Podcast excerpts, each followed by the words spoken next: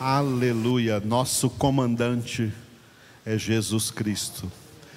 A Ele que nós obedecemos. Por isso nós somos conservadores, fundamentalistas e tradicionalistas. Mantemos e trazemos sempre a palavra de Deus tal como ela é.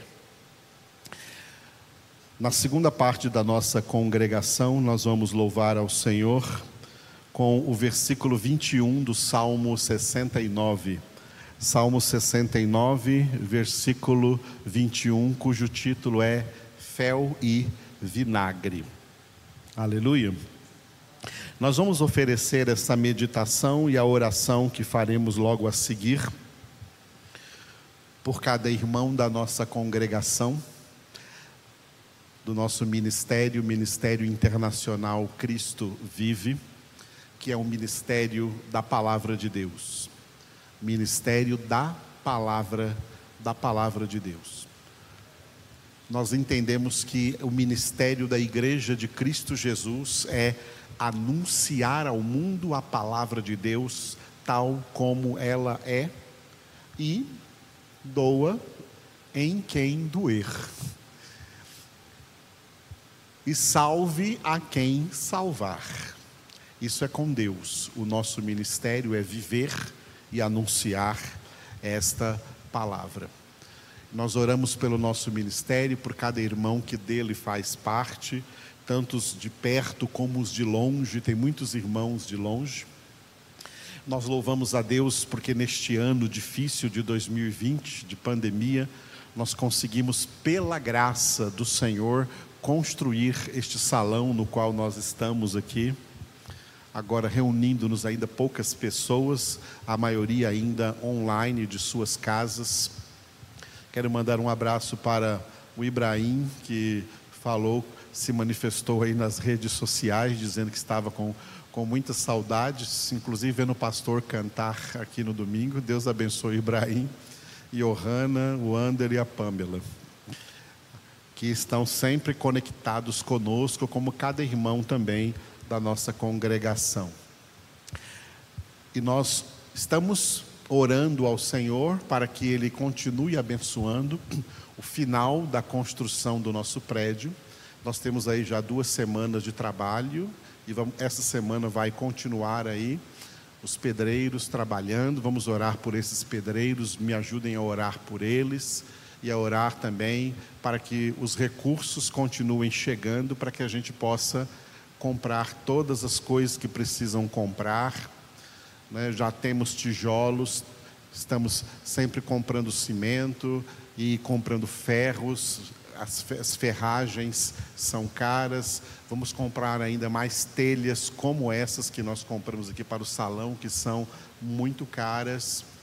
Vamos comprar todos os acessórios para os banheiros, banheiro masculino, banheiro feminino. Então nós precisamos continuar recebendo as ajudas, os, os recursos que vêm da fidelidade, do amor e da generosidade de todos vocês. Continuem depositando na nossa conta ou trazendo aqui pessoalmente no nosso salão durante as nossas congregações. O gasofilácio está aqui para que você faça a sua oferta, a sua doação, o seu entregue o seu dízimo à pregação desse evangelho, porque esse lugar está sendo construído só para isso. Para ser um lugar onde a palavra de Deus continuará sendo ensinada integralmente a cada verdadeiro discípulo e discípula do Senhor Jesus. Amém? Louvado seja o Senhor. Salmo 69, versículo 21, título Fel e Vinagre. Davi, na inspiração do Espírito de Deus, ele orou dizendo assim: Por alimento me deram fel, e na minha sede me deram a beber vinagre. Vamos repetir? Por alimento me deram fel, e na minha sede me deram a beber vinagre. Esse texto é muito familiar para todos nós que lemos os quatro evangelhos, os primeiros quatro livros do Novo Testamento: Mateus, Marcos, Lucas e João. Porque isto foi algo que se cumpriu de fato, literalmente, em Cristo Jesus na cruz do Calvário. Quando Jesus estava pregado na cruz, de acordo com os quatro evangelhos, Jesus disse sete palavras, que são chamadas de as sete palavras da cruz. Uma das palavras, uma dessas palavras que Jesus disse foi: Tenho sede. É interessante Jesus dizer: Tenho sede, porque essa pode ser, e de fato era, uma sede literal. Realmente ele estava com sede de beber uma água, né? Água fresca, água pura. Crucificação era o pior tipo de pena de morte que era aplicado às pessoas. Tá? E muitos fatores aconteciam. Eu tive o privilégio de, quando ainda era solteiro, participar lá em São Paulo de um simpósio ministrado por um médico, um médico cristão, é, que estudou a crucificação e explicou tudo o que acontece no corpo humano do crucificado, da pessoa que está crucificada. Então ele pegou todo o conhecimento de anatomia que ele, como médico ele possuía, né? E foi explicando o que acontece no corpo da pessoa crucificada. A crucificação, ela foi elaborada não era para a pessoa morrer rápido, ela foi elaborada para a pessoa morrer aos poucos. Jesus morreu rápido. Jesus ficou pregado na cruz seis horas. Isso é rápido, tá? isso é uma morte rápida na cruz. Na cruz, às vezes, ficavam dias, os crucificados ficavam dias ali agonizando na cruz, mas sem morrer. A cruz não matava rápido, era uma morte lenta, onde a pessoa se sentia né, sufocada, sentia falta de ar, mas não morria, sentia dores para todos os lados, não tinha nenhuma posição cômoda onde ficar e sentia também sede. Jesus morreu rápido, Jesus morreu antes dos dois ladrões que estavam crucificados, porque os dois ladrões não sofreram tanto antes de serem pregados na cruz.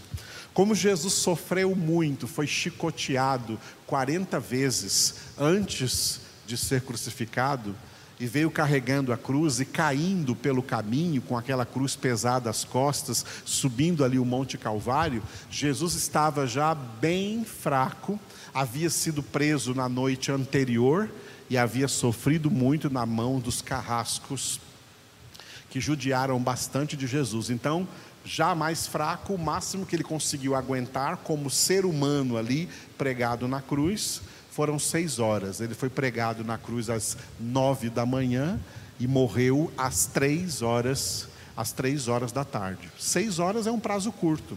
A crucificação foi elaborada, uma pena de morte elaborada, para durar muito tempo.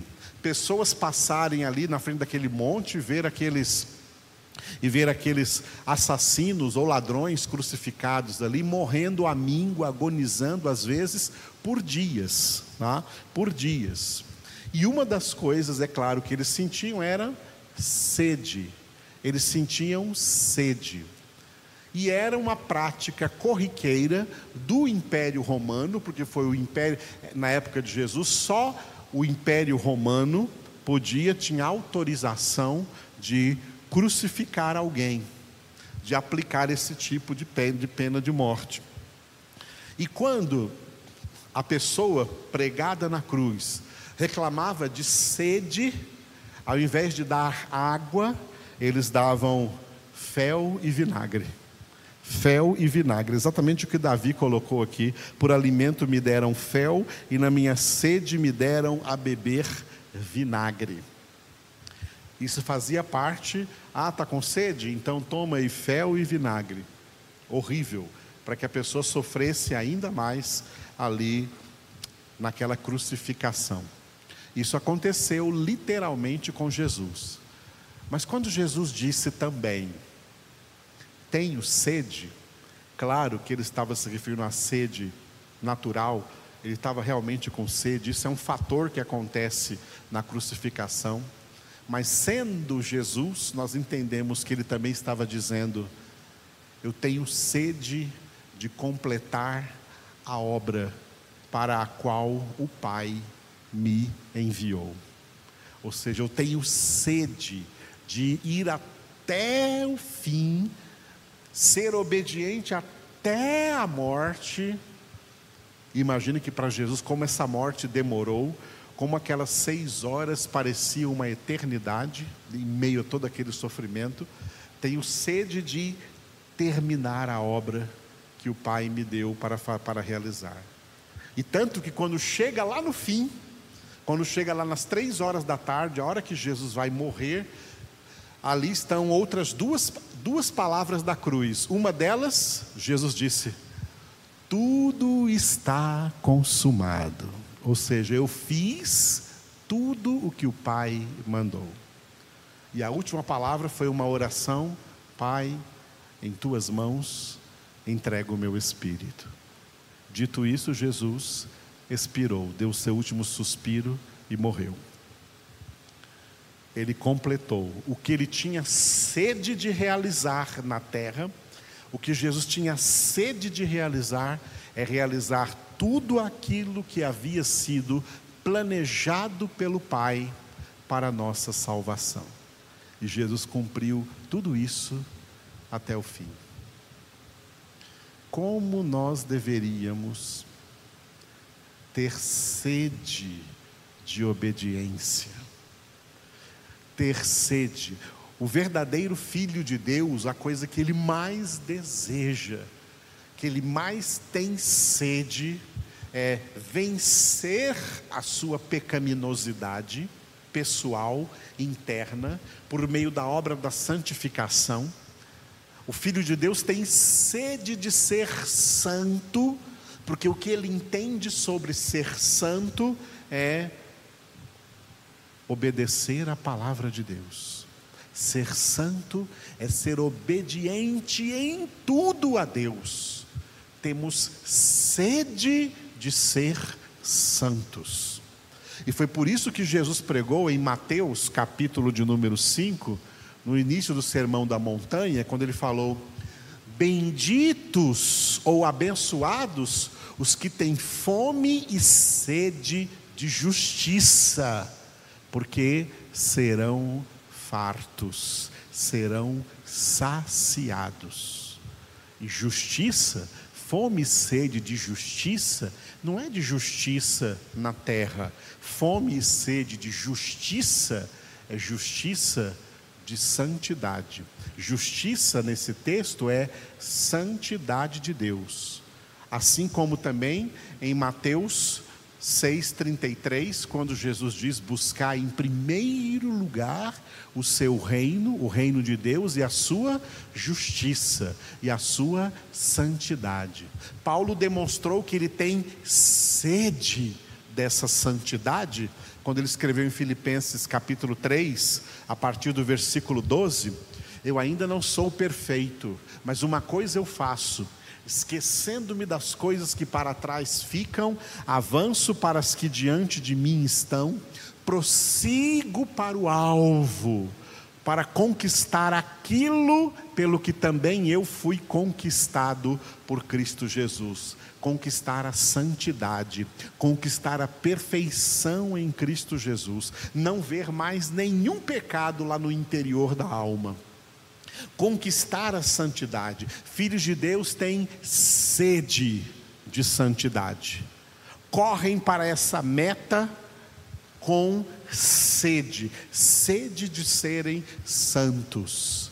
E é essa sede que Jesus sacia quando ele diz em João 7, 37 e 38: Quem tem sede, vem a mim e beba.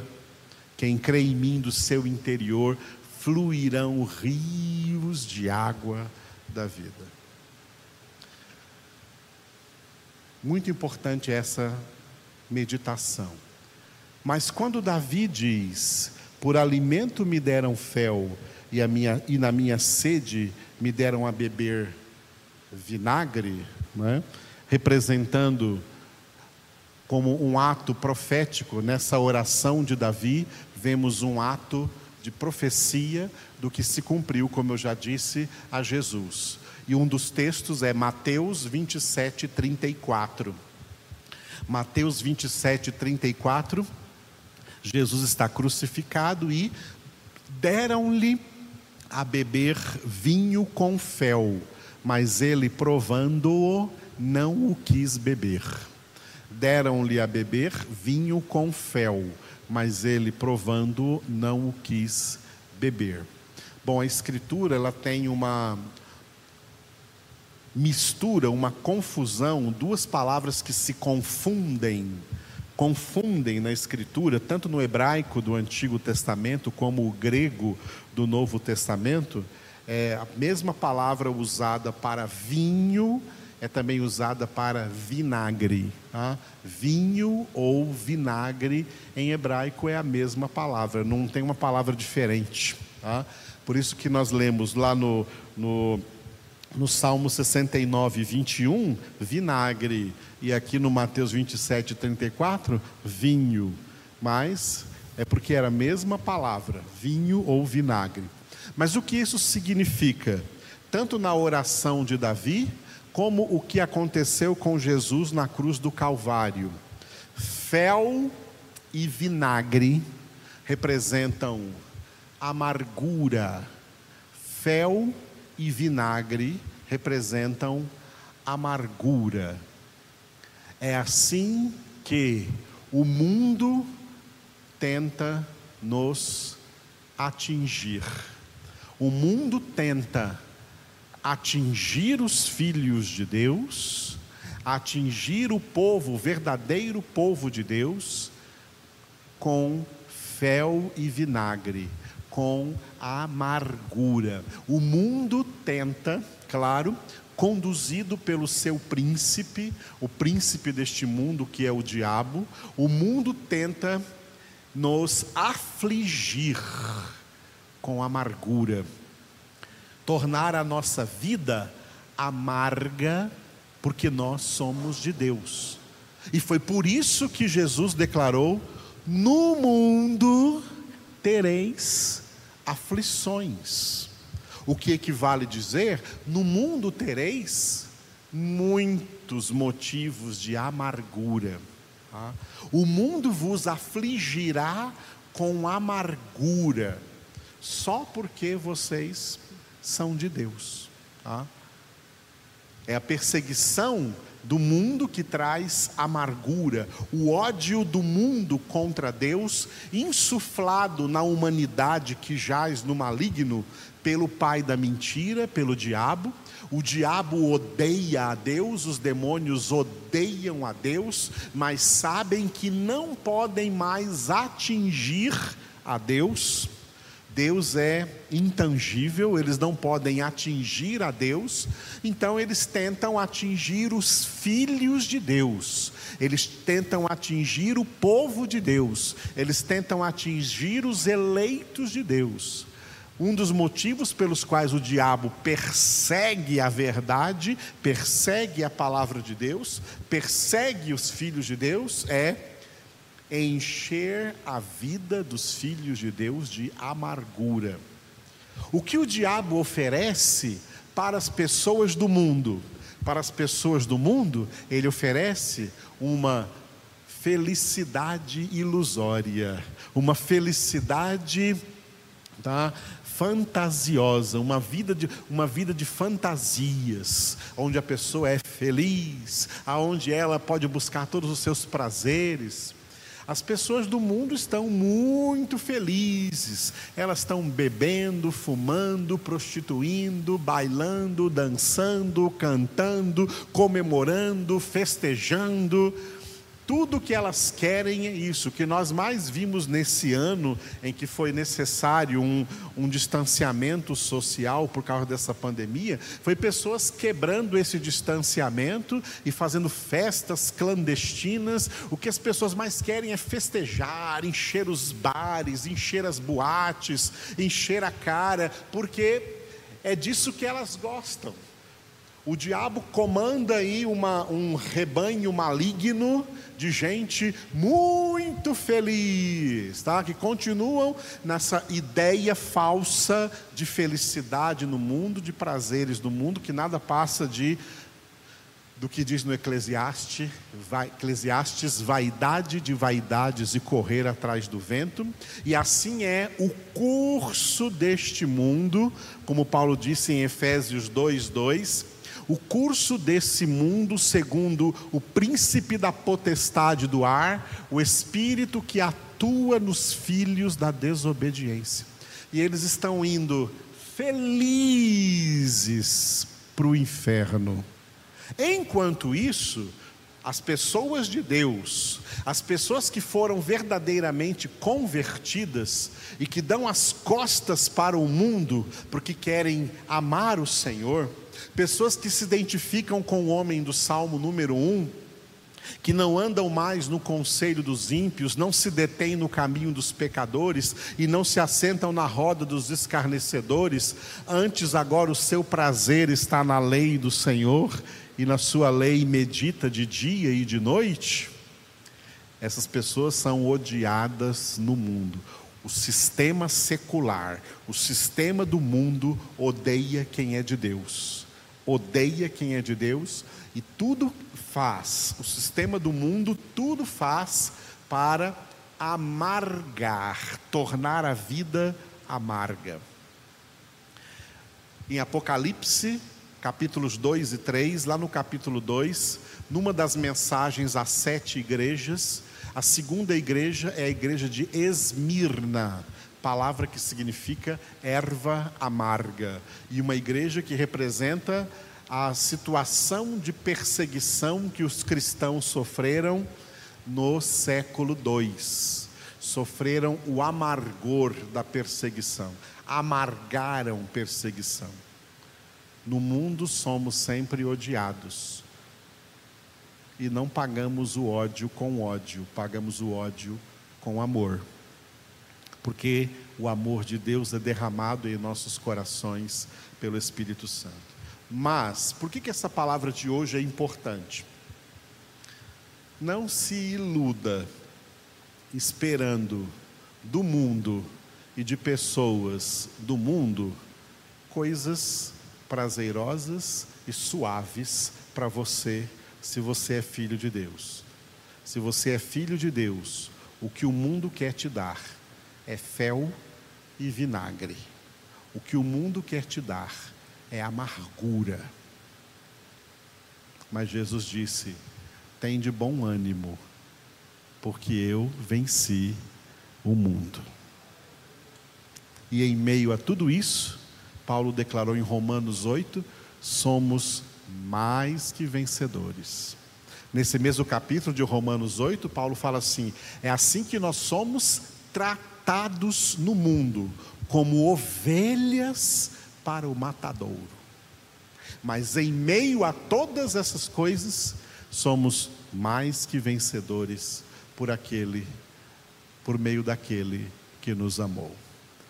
O mundo pode nos oferecer todo fel e vinagre, toda amargura que ele puder, mas isso não supera o amor que vem de Deus para nós. O amor de Deus é mais forte. Como diz no livro dos Cânticos, dos, do Cântico dos Cânticos de Salomão, o amor é mais forte do que a morte. Portanto, o amor é mais forte que todo fel, que todo vinagre, que toda amargura que o mundo tenta nos impor. E por isso somos abençoados em nome de Jesus. Obrigado, Papai do céu. Obrigado por nos dar Jesus. por nos dar a doçura de Jesus, por nos dar a doçura do Espírito Santo. Obrigado por nos dar, Senhor, isso que nós não merecemos, mas recebemos do Senhor. Obrigado por tão grande graça, por tão preciosa graça. Obrigado por tão grande salvação de Cristo Jesus em nossas vidas. Obrigado, Senhor, porque em meio ao mundo que nos oferece fel e vinagre, do mundo só recebemos negatividade, Senhor, amarguras, tristezas, decepções, motivos, Senhor, de depressão.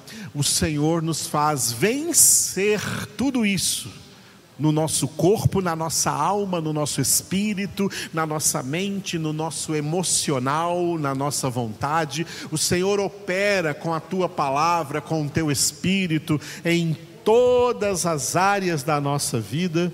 O Senhor é quem opera poderosamente em nós, nos ajudando, Senhor, cada dia mais a perseverar na nossa santificação, em nome de Cristo Jesus. Louvamos, ó Deus, o teu nome, por esse privilégio que tu nos dás de poder pertencermos exclusivamente ao Senhor, por nos fortalecer a cada dia, por nos alegrar a cada dia, e a alegria do Senhor é a nossa força e que nos ajuda a vencer toda a amargura. Por isso te glorificamos, ó Deus exaltamos o teu nome, porque em meio a todas essas coisas, aos sofrimentos e tribulações e aflições do tempo presente, somos mais que vencedores em Cristo Jesus. Obrigado, Pai, por nos ter dado Jesus e pelo teu amor para conosco, em nome de Jesus. Amém. Aleluia.